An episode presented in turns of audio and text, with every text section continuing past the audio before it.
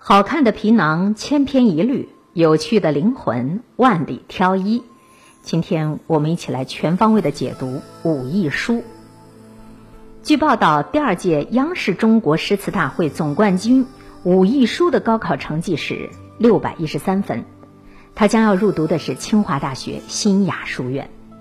可能有人会问，六百一十三分够上清华吗？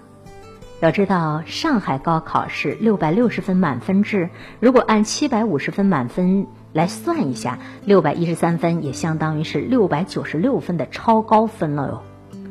更令人惊叹的是，以诗词为大家熟知的武艺书，报考的新雅书院是文理兼修的文理学院。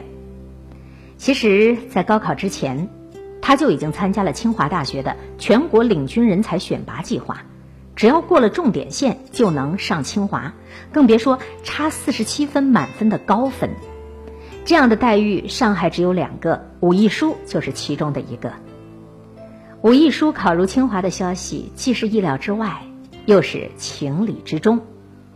从二零一七年武艺书参加中国诗词大会走红以后，他几乎很少再接受媒体的采访，只是一心在学校用功读书。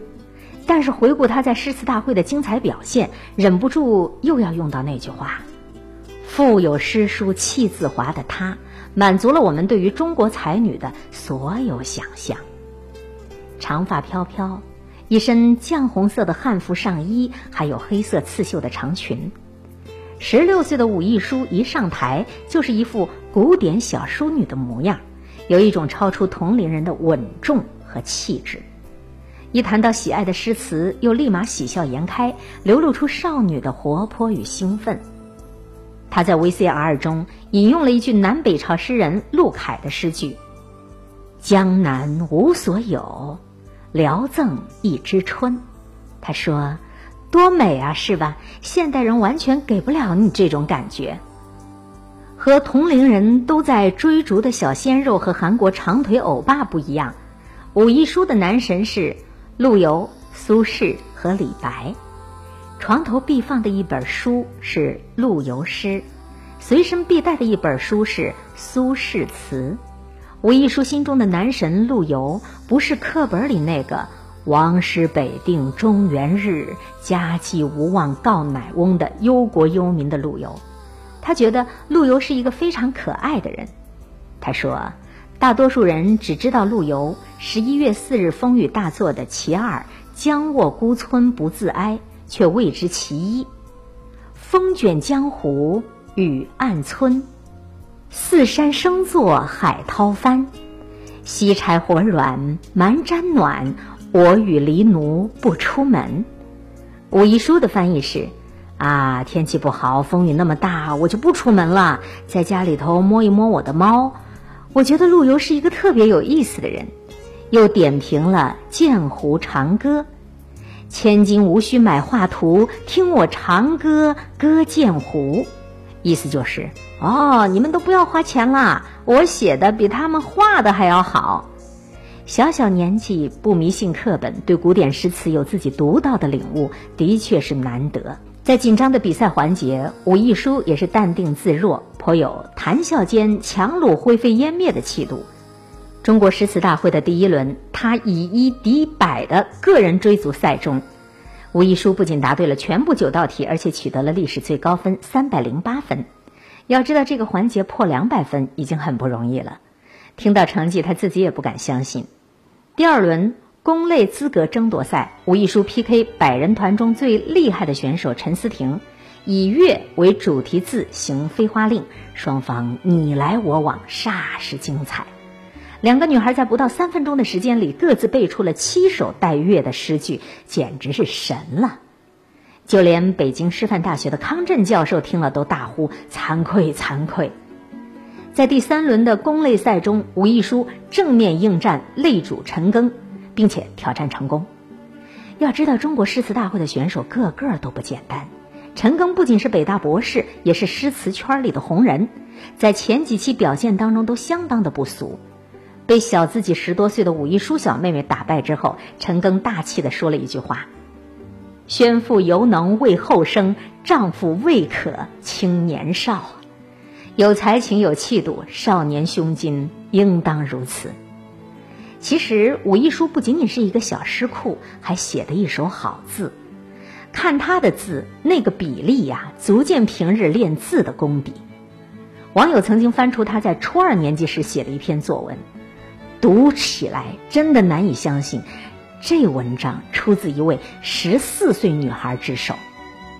这篇文章是他在和同学一起游览了南浔之后写的作文。他还会作词，懂作曲，和同学们一起给他的母校写了一首歌。红墙边，单单看他写的歌词，不仅充满了才情，也能轻易勾起我们所有人对于青葱校园时光的回忆。操场上有人总是坚持在夜跑，回去的时候落下了一身月光，你会记得吗？这里有少年在燃烧，有蓝天高高，有来路弯弯绕绕。有一天下课后，你对我轻轻笑。快看，你桌角书页藏着阳光，我肩上行囊装着日月天地你我，请千万珍重。你曾笑对我说：“从此行过万里，去看天地阔远。”一到红墙边，就又变回少年。当初武亦姝走红的时候，就有很多人惊讶：何以小小年纪就能做到如此才华横溢呢？康震教授说。这绝对是童子功。其实，武亦姝六年级与诗词正式结缘。那之后，他不仅广泛阅读，而且遇到了喜欢的诗词，就会反复读、反复背诵。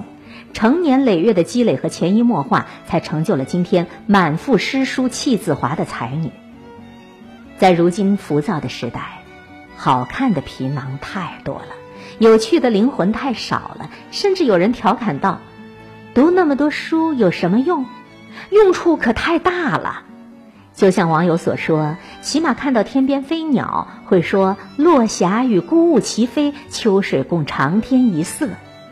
经历了失败的爱情，黯然神伤之后，在签名上写的不只是“你不爱我，我好难过”，而是“明月楼高休独倚，酒入愁肠化作相思泪”。工作在外，不得承欢父母膝下。